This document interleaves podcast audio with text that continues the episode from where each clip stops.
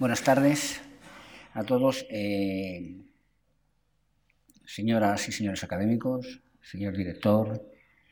Eh, agradezco vivamente la posibilidad de conferenciar en esta tribuna y lo agradezco, por supuesto, a la corporación, al señor director, se lo agradezco al director de, los cursos, a don José Alcalá y se lo agradezco también vivamente a la marquesa de Arriluce de Ibarra, sin cuya financiación generosa no podían tener lugar estas conferencias.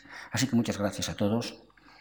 Y esta tarde no hablaré de los tesoros sumergidos tras los descubrimientos de, los, de, la, de la América Virreinal, sí de los que no se han sumergido, de los recibidos.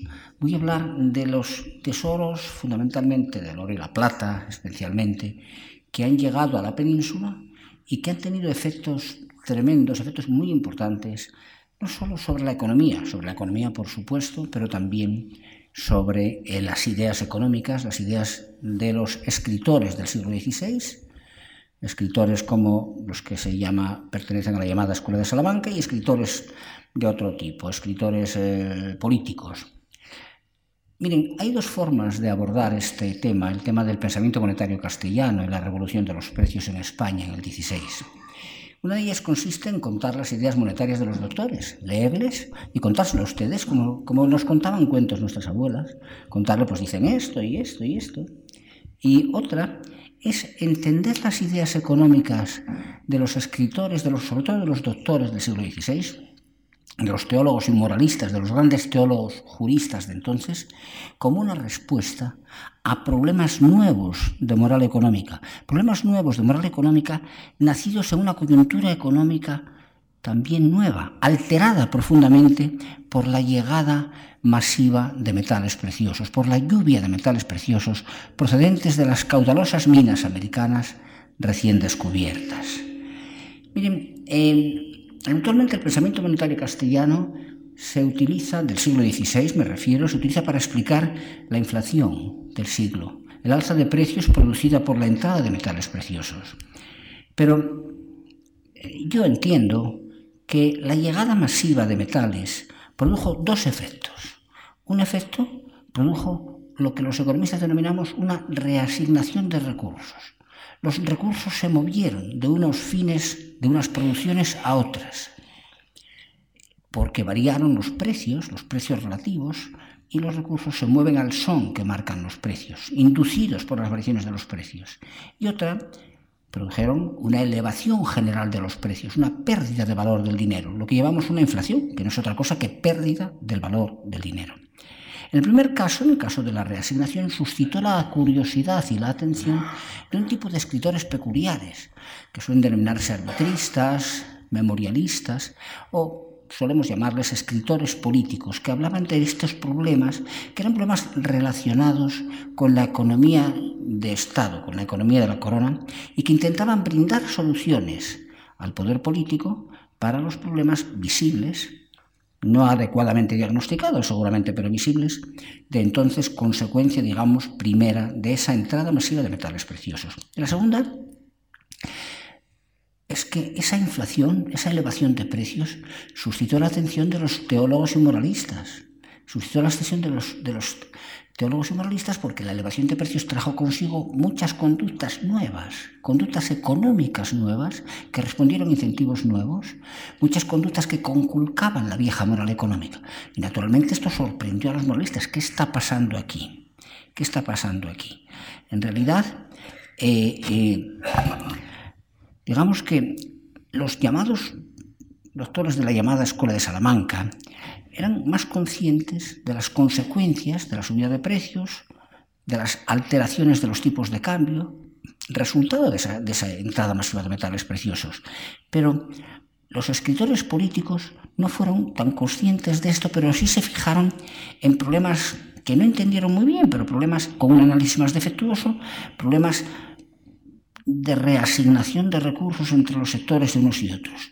Estos escritores políticos eh, suelo denominarlos realistas, porque hablan y tratan de problemas del sector real de la economía.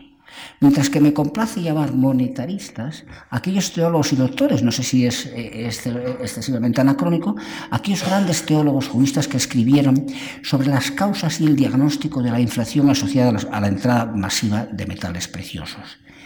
Eh, miren, en realidad no es mucho lo que voy a decir de los escritores políticos, pero los primeros, los de tradición realista, entendieron que las consecuencias asignativas, el cambio de asignación de recursos, consecuencia de las variaciones de los precios, eran catastróficas y que habían dado lugar a una decadencia, decadencia económica iniciada a finales del 16 y mantenida durante todo el 17.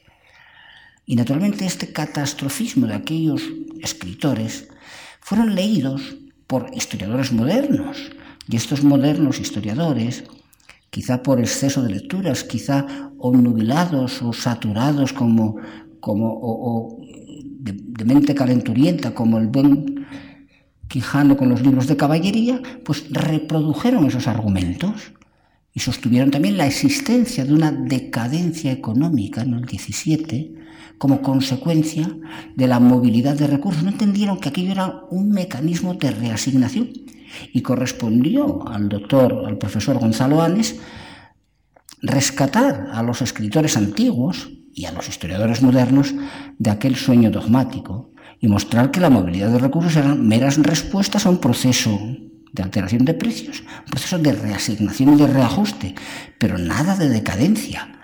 En realidad, esto sucedió después aquí en España en los años 50, cuando los incentivos consecuencia del crecimiento económico de, de la operación de saneamiento y liberalización del 59, pues hicieron generaron grandes flujos migratorios.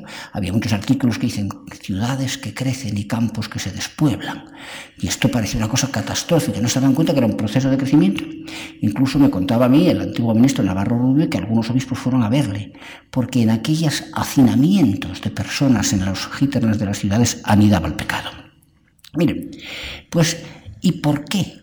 ¿Por qué unos escritores y otros tratan temas tan distintos. La verdad es que el programa de investigación de los doctores eh, estaba, intentaba responder a problemas morales, no a responder a problemas del Estado. No tenían, por tanto, servidumbre a las necesidades del gobierno, del Estado de la corona. Estaban libres. Había aparecido nuevos fenómenos, nuevas oportunidades, nuevas oportunidades y nuevos incentivos para el pecado. El coste de la oportunidad, el coste de oportunidad de la virtud había subido mucho. El coste de oportunidad de ser virtuoso. Ustedes están aquí escuchándome, se lo agradezco mucho esta tarde. Y el coste de oportunidad de que ustedes estén aquí es de todas las alternativas de lo que podían haber hecho, aquella que han, más valiosa de las que han sacrificado. Pero si les anunciaran a ustedes que a la vuelta dan un vale o un ticket por un millón de euros, es muy posible que esta sala estuviera vacía, porque eleva el coste de oportunidad sacrificada por venir a escucharme. Y yo mismo les aconsejaría a ustedes, a mis amigos y amigas, a mi esposa aquí presente, que se fueran por el millón de euros, porque realmente el coste de oportunidad de ser virtuoso, cuando es muy caro, la virtud desciende. Entonces, realmente, eh, pero además, esos nuevos incentivos para esos comportamientos económicos, atender a los incentivos de vender a precio superior, de cobrar intereses, del cambio seco, esos nuevos incentivos estaban generando una conducta en la comunidad de comerciantes, en la comunidad mercantil castellana asombrosa. Y claro, los párrocos, por ejemplo, no sabían qué criterio tomar, qué adoptar ante nuevos problemas de moral económica, ante cambio seco, cambio normal, tipos de cambio distintos. Y había ahí un cambio económico que los doctores, con una formación especial, potente, escolástica, con una heurística especial, empezaron a investigar. Primero investigaron el fenómeno, primero diagnosticaron el fenómeno antes de pronunciarse sobre la moralidad o no de esas conductas derivadas de ese fenómeno. Pero en la asignación de recursos no había beneficios rápidos o por azar, no había, era, mera reasignación del sistema de precios. Pues bien, los teólogos o doctores los conoce la doctrina como Escuela de Salamanca. En realidad no es una escuela propiamente dicha, es una escuela de Salamanca teológica, pero se ha impuesto esta etiqueta. La usó primero la Raz, la Raz en un librito delicioso de, todavía de, lectura, de lectura con la que uno puede solazarse, que se llama El mercantilismo en Castilla, tiene un capítulo que se llama, precisamente, se llama El cuantitativismo monetario. Segundo que lo usó fue Schumpeter en su historia del análisis económico. Y el tercero que usó la etiqueta fue una amiga mía, ahora desaparecida, Marjorie Grace Catcherson, que estudió The School of Salamanca Readings of Monetary Theory in Spain en el siglo XVI. La Escuela de Salamanca, lectura sobre la teoría monetaria en el XVI. Y se ha impuesto, se ha impuesto eh, la etiqueta y todos lo usamos así. Pero debo decirles a ustedes primero de antemano que, eh, eh, que la superioridad analítica de los teólogos procede de dos fuentes. Primero, todos ellos tenían unidad de método. Practicaban el mismo método escolástico de enfrentar los argumentos a favor, los argumentos en contra, discutir unos, discutir otros y llegar a conclusiones. Y además tenían una formación, el rigor lógico del derecho, unos hábitos de razonar y de discutir formados por una disciplina bien regulada y establecida. Unidad de método, rigor lógico y también finalmente fueron capaces de elevarse de las explicaciones y observaciones puntuales a una explicación general.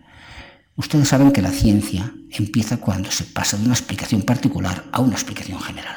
Vían subir los precios en Medina del Campo, en Villalón, en Amberes, en Reims, pero solo ellos fueron capaces de elevar esas inflaciones particulares de subida de precios a una explicación general.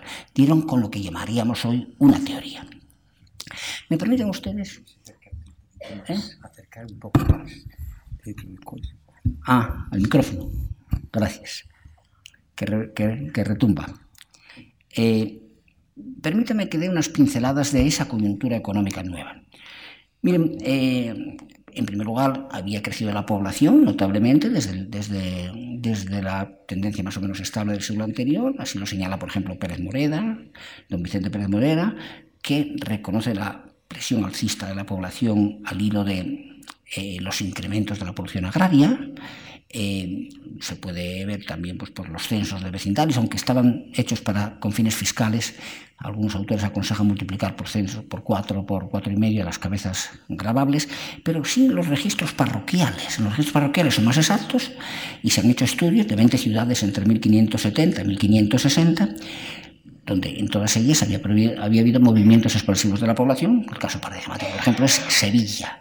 Sevilla, donde llegaban las naves cargadas de metales, donde había intercambios continuos, donde estaban los grandes banqueros, los genoveses, unos banqueros que recogían, que recogían y transaccionaban, intercambiaban en los cambios, que, se llevaban la plata y el metal hacia el sur de Europa como consecuencia del pago de las importaciones que la propia subida de precios había excitado. Banqueros, por cierto, atractivos y guapos que llevaban la plata y la, la virtud. Eh, y Sevilla atraía flujos de población, las inmigraciones entonces, las migraciones eran de norte a sur.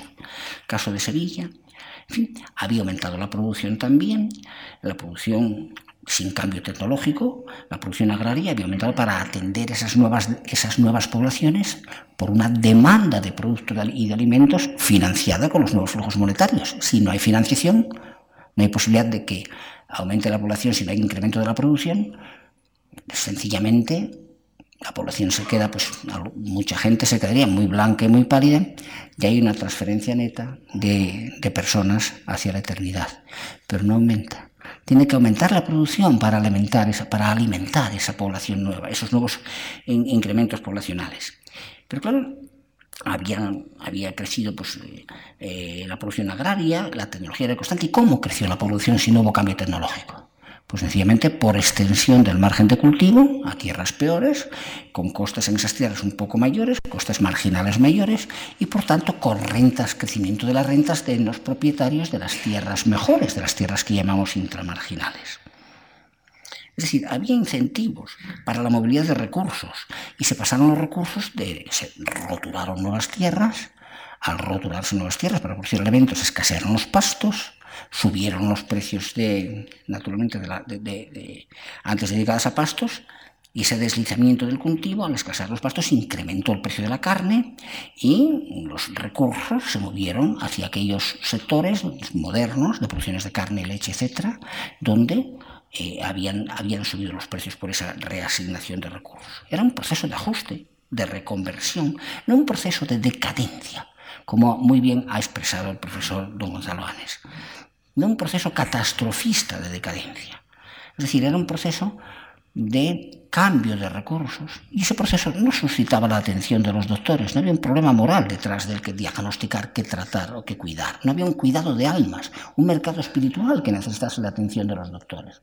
Ah, pero el otro, el otro movimiento, el otro efecto, fue el efecto inflacionario de la llegada masiva de metales preciosos. Esa lluvia de metales, que fue el segundo fenómeno que conmocionó profundamente la economía castellana, se produce como consecuencia de la llegada de metales, se elevan los precios y suben y, se desborda el metal porque esa elevada, elevación de precios excita las importaciones que hay que pagar y el metal rebosa hacia el extranjero para pagar esas exportaciones, esas importaciones. Bueno, a la vez pues mejora también la tecnología en la producción de azogue, hay lo que se llama economías de escala, disminuyen los costes medios, empieza la producción para explotar las ricas minas americanas.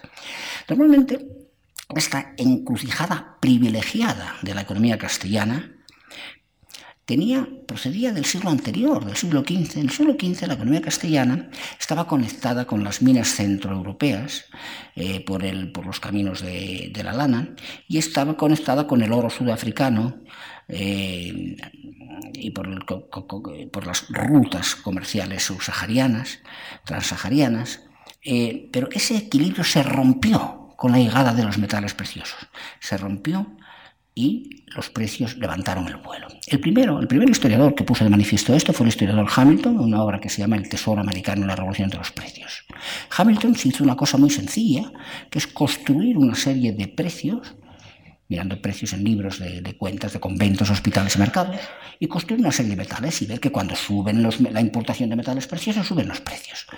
Detrás de esta idea de la conexión dinero-precios, que es la idea de la teoría cuantitativa del monetarismo, detrás de esta idea hay la idea de que hay una relación que cuando hay una inflación, eh, chercher la monnaie, como cuando hay el pecado, decían los viejos predicadores, chercher la femme. Cuando hay una inflación, chercher la monnaie. No busquen los precios del petróleo, los pastores reales. No, no, mire usted, si no aumenta la cantidad de dinero, no hay tal inflación. La inflación es un fenómeno monetario. Eso sostuvo Hamilton, tuvo algunas críticas, en España, por supuesto, Dice, construí primero una contrastación con el profesor Deloy en el modelo de Hamilton, una contrastación econométrica, y después reconstruí un modelo monetarista un poco más refinado, en virtud del cual el incremento de los saldos monetarios fue lo que hizo que los que el público se desprendiese de los saldos excedentes. Es decir, todo el mundo tenemos unos saldos monetarios, por ejemplo, en casa o en cuenta corriente, para atender la compra de una, dos o tres semanas, por motivo precaución, por motivo, eh, eh, por motivo eh, de especulación, por distintos motivos mantenemos unas reservas determinadas. entonces, bueno, por si, por si aparece una oportunidad, por si...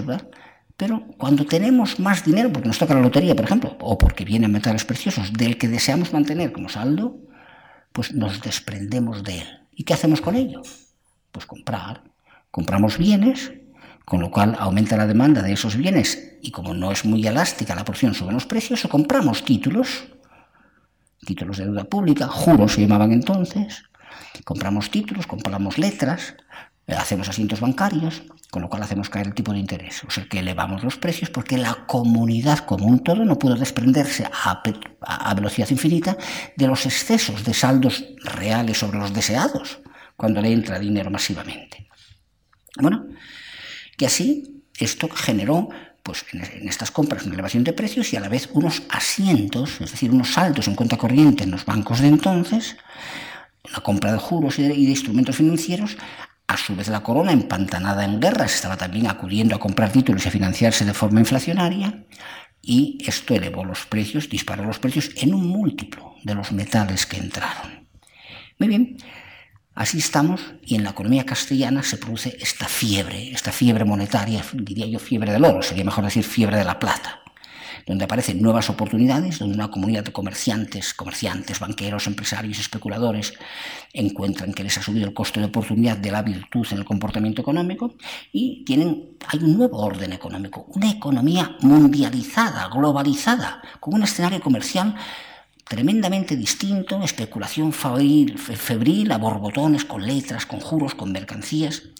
Y este hecho aumentó enormemente las transacciones financieras y al aumentar las transacciones financieras, allí en ellas anidaba el pecado. En ellas se cobraban intereses y la, doctrina escolástica prohibía la cobranza de intereses por el mero paso del tiempo. En ella se, utilizaban tipos de cambio que disfrazaban préstamos eh, prohibidos por la doctrina canónica o se produciban cambios secos en esas enormes, esa multiplicidad de transacciones financieras. Y también, ya hasta los propios confesores, los párrocos, necesitaban, estaban menesterosos de criterios de moral económica. Tenían el latín un poco oxidado y no podían acudir a los grandes tratados escritos en latín de Justicia y Jure que, traían, que, presentaban la doctrina escolástica europea, la doctrina central. De modo que empezaba a haber una demanda, un mercado para manuales de divulgación, vademecums de divulgación, manuales para confesores, para orientar a los párrocos sobre cómo dar la absolución a los comerciantes y cuál, cuál, qué era pecado, qué no era pecado, etc. Estamos, pues, en el corazón de este escenario globalizado el comercio exterior entonces conecta Asia, Europa, América, tres continentes, y las ciudades como Medina del Campo, Toledo, Valladolid, en ellas está el corazón, ahí nacen estos manuales, estamos en el corazón de la economía del imperio, y estaban digamos, el, el y diástole de esta, de esta economía y el pulso económico se manifestaba en los mercados, en los grandes mercados internacionales de entonces, que eran las ferias. Las ferias de Villalón, de Medina del Campo, de Medina del Río Seco, en fin, borboteaban los negocios financieros, el atractivo de las ferias, venía gente de todo tipo y condición y colores, y las tentaciones para el pecado, es decir, los incentivos para comerciar y para hacer transacciones financieras eran enormes. Bien lo cuenta uno de los autores de uno de estos manuales, Sarabia de la Calle. Dice, gentes de todos los países se arremolinan en ciudades feriales, Podían oírse allí tantos idiomas que parecía una nueva Babel, eran los mercados más internacionales de su tiempo, vestimentas, costumbres, comportamientos propios de lejanas latitudes, veíanse allí con frecuencia y normalidad. Lo mismo el del persa que el del flamenco, del inglés que del italiano, del catalán o mallorquino gallego, del rufián, del ladrón en cuadrilla y de los poryoseros. Allí, donde bajo el mismo golpe de vista podían apreciarse genios y caracteres tan distintos, modos de contratar tan opuestos, gentes de crédito verdadero y timadores, con más o menos arte y fortuna, donde todo esto ocurría. Sarabia de la Calle en su introducción de mercaderes los describe aquí. Estos manuales que necesitaban los confesores para orientarse en su labor pastoral, pues hay tres importantes que voy a citarles a ustedes. Uno surge en Valladolid en 1541, se llama Provechoso Tratado de Cambios y Contrataciones de Cristóbal de Villalón, un manual muy rigorista. Hay otro en Medina del Campo, Instrucción de Mercaderes de Sarabia de la Calle Veronese, muy interesante y utilísima descripción de la, de, la, sociología de las ferias de entonces. Un tercero, por ejemplo, surge en Toledo, en 1543, las grandes ciudades del imperio, con los tratados de préstamos de Luis de Alcalá. Un nuevo mercado económico con nuevos problemas de, moral, de moral económica planteados por el nuevo escenario globalizado que plantea una primera respuesta en los manuales. Sarabia de la Calle, por ejemplo, es muy rigorista el diagnóstico de la usura. La usura dice que se dice usura aeris, uso de metal o dinero, se define así, usura es ganancia más y allende del principal, que viene del empréstito por razón del pacto o intención. Desarrolla el contenido de las tres palabras. Prohíbe Sarabia cualquier ganancia estimable en dinero. Se fija luego en la expresión allende del principal y entiende con San Ambrosio que todo lo que se llega más de lo principal, usura es. De modo que siempre esté diez ducados, diez ducados son lo principal. Todo lo que yo, por razón del empréstito, gano, más de mis diez ducados, es usura. En fin, se apoya en la eh, denuncia y persigue moralmente la, venta fingida, eh, que, hay, que encubre un préstamo, acude a la autoridad del cardenal Cayetano, el mejor comentarista de la suma de entonces, dice, lo primero que pretenda alguna ganancia más y allende de lo principal, lo segundo que la intención sea tal y tan deliberada que sin ella no emprestaría, y lo tercero, que aquella ganancia se espere no graciosa ni amigablemente, sino obligatoriamente, por empréstito. De modo que Sarabia, que también es muy hostil, muy hostil no solo a la usura, sino a la banca, eh, él dice sobre la banca que, son los banqueros deberían llamárseles logreros más que cambiadores o campistas. Y dice textualmente, la desvergüenza de estos logreros es tanta que no curan de embarazarse en ficciones, ni en poner velos, ni hermosear sus empréstitos y lograr para honestarlos y encubrirlos sino que a la clara emprestan sus dineros y llevan sus intereses de feria a feria o de tiempo a tiempo, como lo hacían los judíos, y si no con igual desvergüenza, a lo menos con mayor daño, porque los judíos contentábanse con una moderada ganancia, con un presente, con una carga de trigo, con unos asarones, estos hambrientos dragones, los banqueros, todo lo tragan, todo lo destruyen, todo lo confunden, todo lo roban y ensucian como las arpías de Pineo. Solo permitía que se cobrara por un contrato de custodia del dinero, por custodiar el dinero, pero no en prestar con interés, no tomar prestado con interés, pagar interés por lo que tomas prestado y recibirlo. Esa, esa hostilidad a la actividad del banquero todavía hoy se comparte, absolutamente erróneamente. Solo los economistas sabemos los servicios enormes que prestan, que no había prosperidad ni economías prósperas en la banca. Pero de seguir este criterio de Sarabia, la, este criterio tan rigorista, hubiera colapsado e, e, el mercado financiero. Pero Sarabia deja una puerta abierta, una puerta abierta muy interesante. No solo permite, permitía a los escolásticos cobrar interés no por el préstamo en sí, sino por lo que llamaban títulos extrínsecos asociados al préstamo. El damnus emergens, eh, el periculum sortis, la mora, te retrasabas en el pago. Hay una trampa que es firmar un préstamo, conceder un préstamo y, pactar media hora para pagarlo. Claro, media hora te, pasabas y entonces en realidad cobrabas lo que era un interés sobre pretexto de título extrínseco de mora. Pero Sarabia permitió una cosa, el lucrum cesa, el lucro cesante.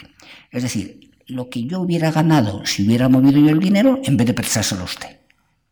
Entonces eso permitía el negocio de la banca, permitía el negocio de... se encontró la salida para los negocios bancarios y se encontró, por tanto, la salida para, eh, eh, para el sistema capitalista en Agraz, que entonces crecía y generaba, y generaba tremenda prosperidad.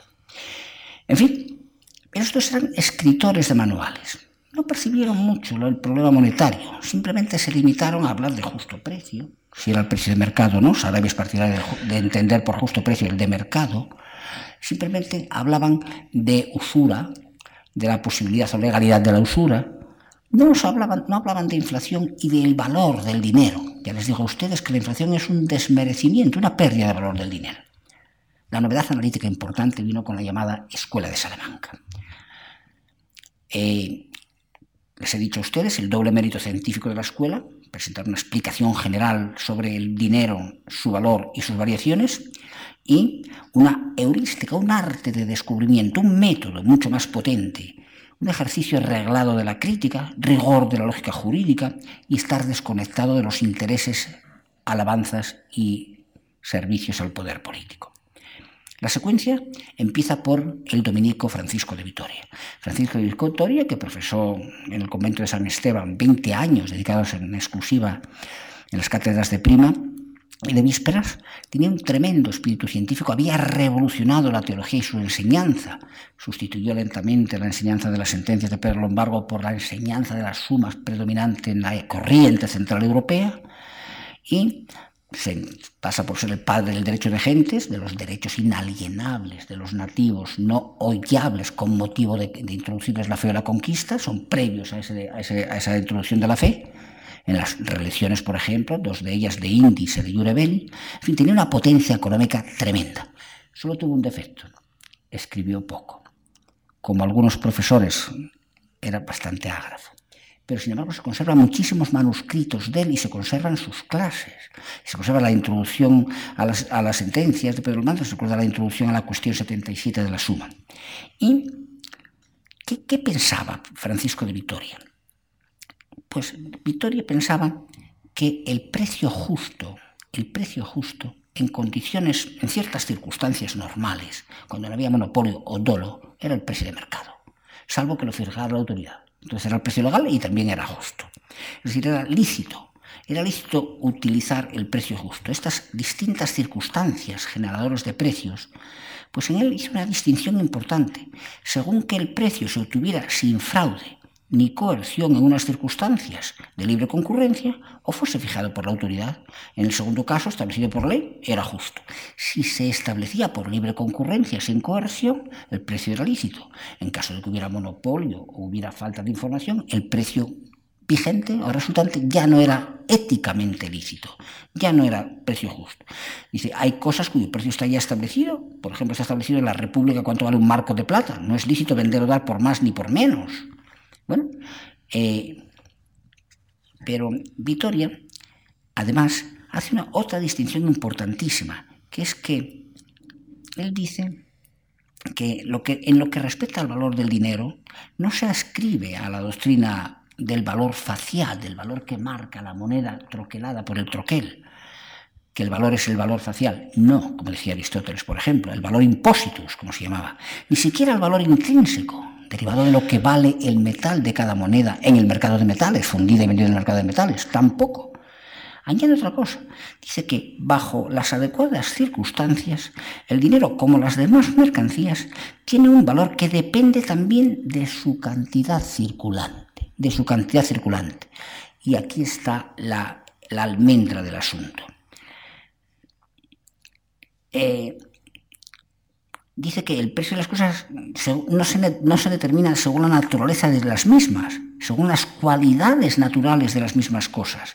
Siendo así, que no se da proporción entre el objeto de que se vende y lo que se da por él, pues son cosas de diversa especie, sino porque el precio del objeto se forma por la común estimación de los hombres, la common estimation, lo cual tendría lugar si el precio del dinero, es decir, su valor, se formara, no tendría lugar si se formara según la naturaleza del dinero, el oro y la plata que contienen. No, no.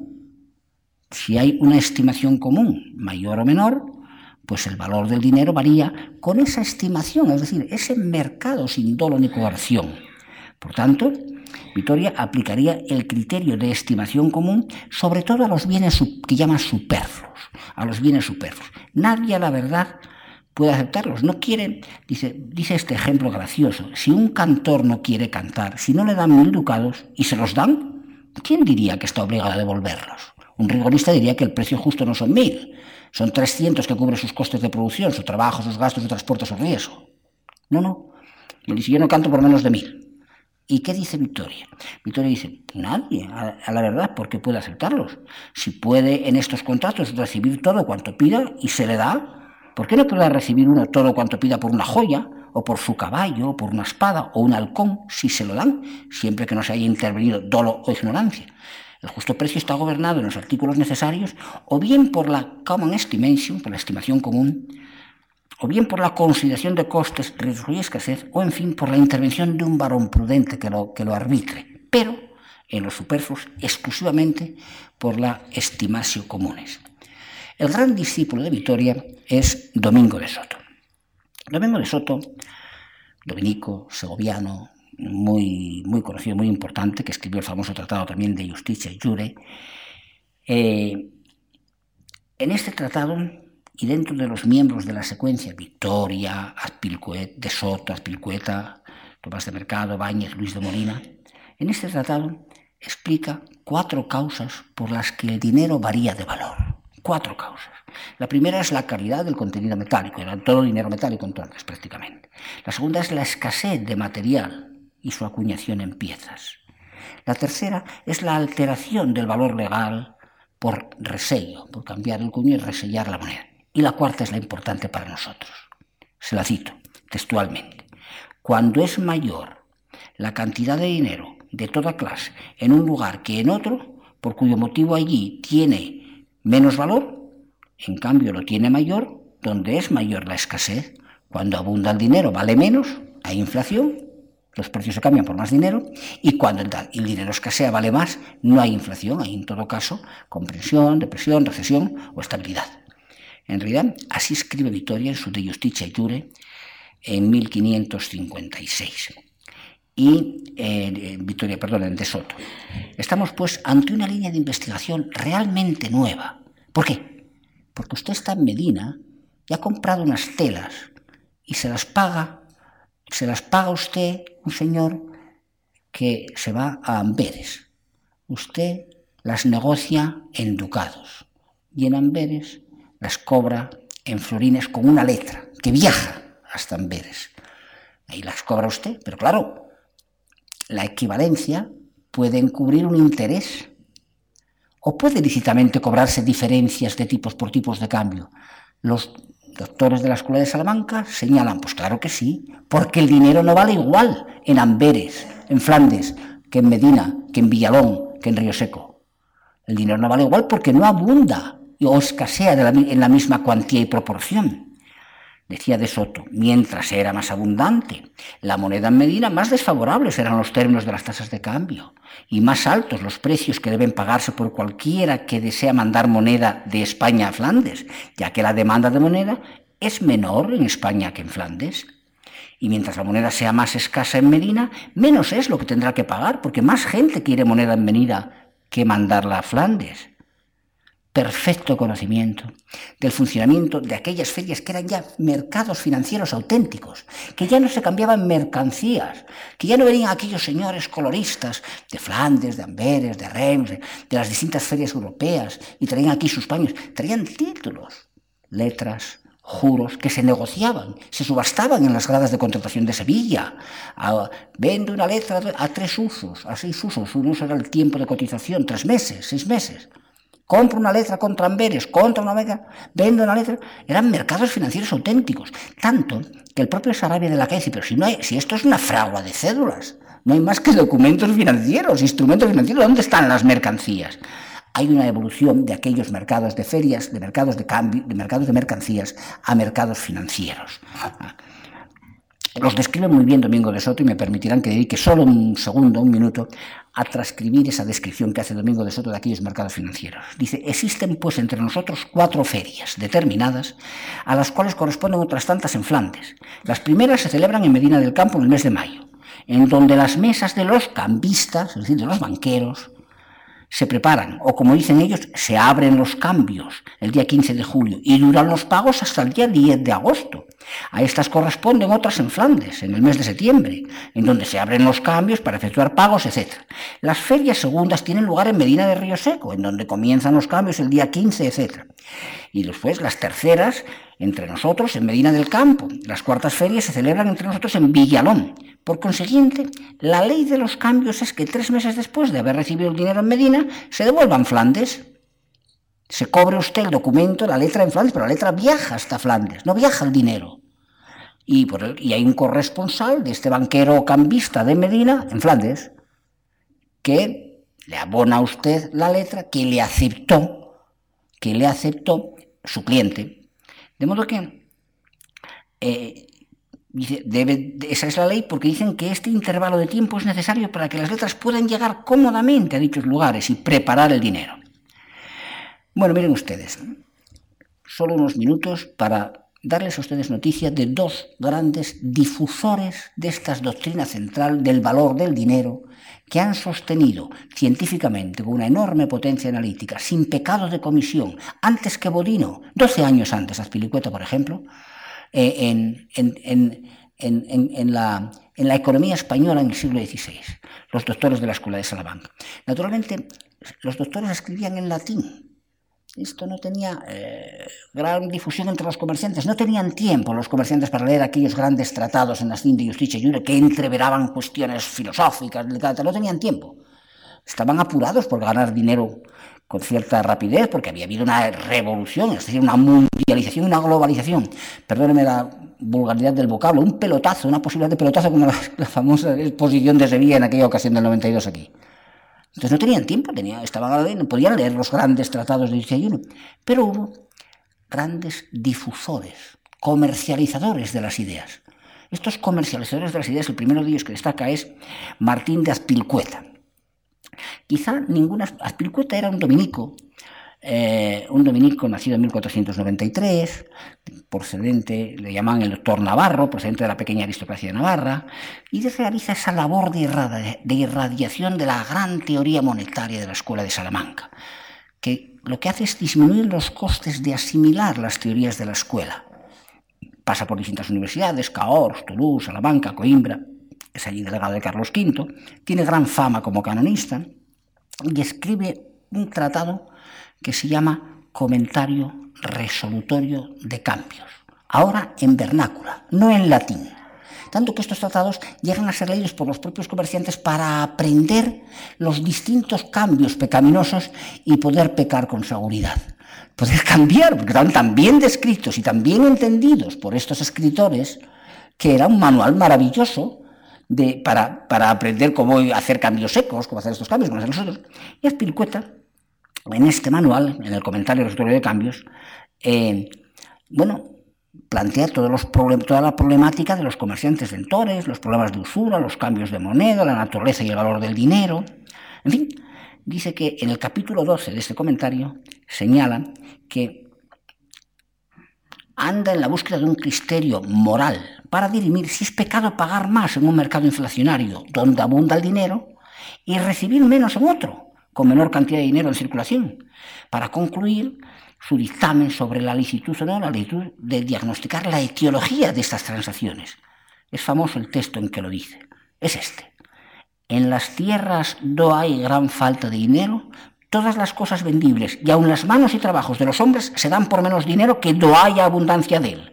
Como por experiencia se ve que en Francia, donde hay menos dinero que en España, vale mucho menos el pan, el vino, paños, manos y trabajos. Y aún en España, el tiempo que había menos dinero, por mucho menos se daban las cosas vendibles, las manos y trabajos de los hombres, que después que las Indias descubiertas las cubrieran de oro y plata, la causa de lo cual es que el dinero vale más donde y cuando hay falta de él, que donde y cuando hay abundancia.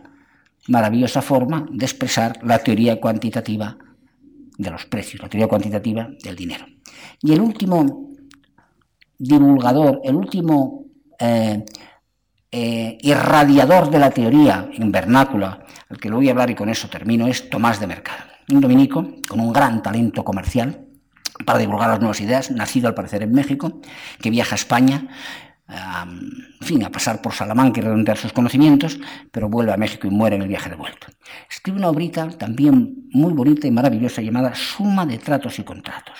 Ahí también trata la teoría del precio justo, si la victoria, distingue entre bienes necesarios y bienes de lujo, pero también eh, defiende el precio justo es el precio de mercado, eh, eh, y dice que no depende de la naturaleza de las cosas. Tiene una, una frase muy bonita que dice, que señala que no depende de la dignidad de lo que se transacciona y acude al ejemplo de San Agustín, que dice que valiendo un ratón más que el trigo, no hay nadie que quiera una troja llena de ratones mejor que un poco de trigo. Y el ratón vale más, un ser vivo, tiene más dignidad. Eh, de modo que eh, presenta la teoría cuantitativa con las siguientes palabras. Distingue entre, entre el valor impósitos, el valor facial o el valor metálico, que es constante, y la estima del dinero. Se estima más donde hay menos y menos, y, menos donde hay más. Dice, los cambios modernos se fundan en la diversa estimación del dinero. De Sevilla a Medina y a Lisboa y a cualquier parte, lo que, se hace, lo que hace bajar o subir la plaza es la abundancia o penuria de plata. Si hay mucha, andan bajos los cambios. Si poca, crecen. Y está claro que la abundancia o falta causan, se estime en mucho o se tenga en poco. El valor del dinero depende de la estima de la comunidad. De la estima de la comunidad derivado de la abundancia o escasez del mismo, de la abundancia o escasez relativa. Esa estima es lo que permite entender que haya cambios distintos. Es decir, el dinero eh, eh, tiene entonces una función que consistiría en instrumentar los cambios, en servir de medida, en servir de depósito de valor, pero eh, si el dinero consistía, se podía ganar, proscribían las ganancias cuando esas ganancias eran por el mero paso del tiempo, interés por el mero paso del tiempo, no por los títulos extrínsecos, o no por la abundancia y escasez. Y es ahí donde descubren la teoría monetaria, la teoría cuantitativa del dinero que admitían la licitud del diferencial entre el principal y lo restituido, cuando abundancia o escasez relativa lo permitían. Entonces no se trataba de un mutuo lucrativo, de un contrato de mutuo lucrativo, el contrato abierto o disfrazado buscado por los doctores cuando trataban de, de identificar los tratados de usura. En resumen, he dicho que la revolución de los precios, y con eso voy terminando, activó dos mecanismos un mecanismo de reasignación que trataron los economistas políticos que atendían el mercado político y que intentaban en partes eh, agradar y en parte diagnosticar los males para servicio de la corona, que lo atendieron como una visión casi siempre catastrofista que fue seguida por los lectores obnubilados y, ciegos por esos lectores de autores, historiadores modernos con pocos conocimientos de economía, que no conocen los modernos, que eso es más pecado que entonces, la función asignativa de un sistema de precios, y que fue rescatado con un conocimiento perfecto de teoría económica como un mecanismo de reajuste y reasignación por el doctor Don Gonzalo Anes. Y no está. El otro, el otro efecto es el efecto de inflación y alteración del equilibrio económico tremendo. Los economistas políticos atienden a factores reales, por eso llaman sus doctrinas realistas, y los, eh, los doctores atienden a la, la, aparición del valor del dinero, y por eso llaman monetaristas a las teorías y a los propios doctores cuando escriben del valor del dinero. La escuela de Salamanca es, pues bien, monetarista, es el primer análisis científico de la inflación y la primera teoría de la paridad del poder adquisitivo, la teoría de por qué hay un tipo de cambio más alto aquí y otro allí en función de los precios distintos en uno y otro lado por abundancia o escasez de dinero. Esta es, en resumen, la, presencia mía, la postura mía de dos efectos una línea de investigación derivada de la preocupación moral porque trabajaban para un mercado espiritual independiente del poder, el mercado de almas, la cura de almas, y eso de trabajar independientemente, no saben ustedes la libertad de pensamiento que da. Casi ninguno de los profesores trabajamos independientemente, solemos trabajar por encargo. Y a veces cuando trabajamos por encargo inconscientemente, por eso la crítica es tan importante en la universidad, inconscientemente tendemos a racionalizar los intereses de nuestro cliente.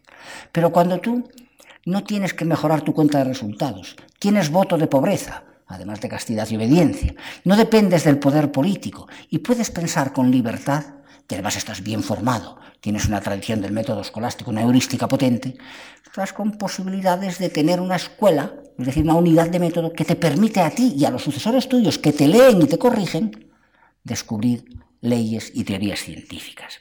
Es decir, que es la posibilidad del pecado lo que excitó esta investigación real y científica. Y es el intento de encontrar criterios de moral económica conculcada inevitablemente por los comerciantes católicos y creyentes de entonces. Es el programa de investigación moral, su producto científico de ese programa. En fin, es decir, que los doctores estaban preocupados por cuestiones de moral, de moral económica y de moral de la normal, de la otra. Por ejemplo, aquellos banqueros que se llevaban el oro y la plata al sur de Europa, Tirso los describe si eran muy atractivos para las damas y muy dados al, comercio con ellas, que se llevaban el dinero y la virtud, dice, aunque vengan del Perú virginales intereses, hallarlos es maravilla. Pues después que hay en Castilla barbirrubios genoveses, dicen que es cosa muy rara que se pueda hallar en ella un doblón o una doncella por un ojo de la cara. Los genoveses se llevaban la virtud de nuestras doncellas y los dolores. Ambos temas los trataron nuestros miembros, nuestros escolásticos, los doctores y moralistas, aquellos teólogos juristas del siglo XVI. Muchas gracias.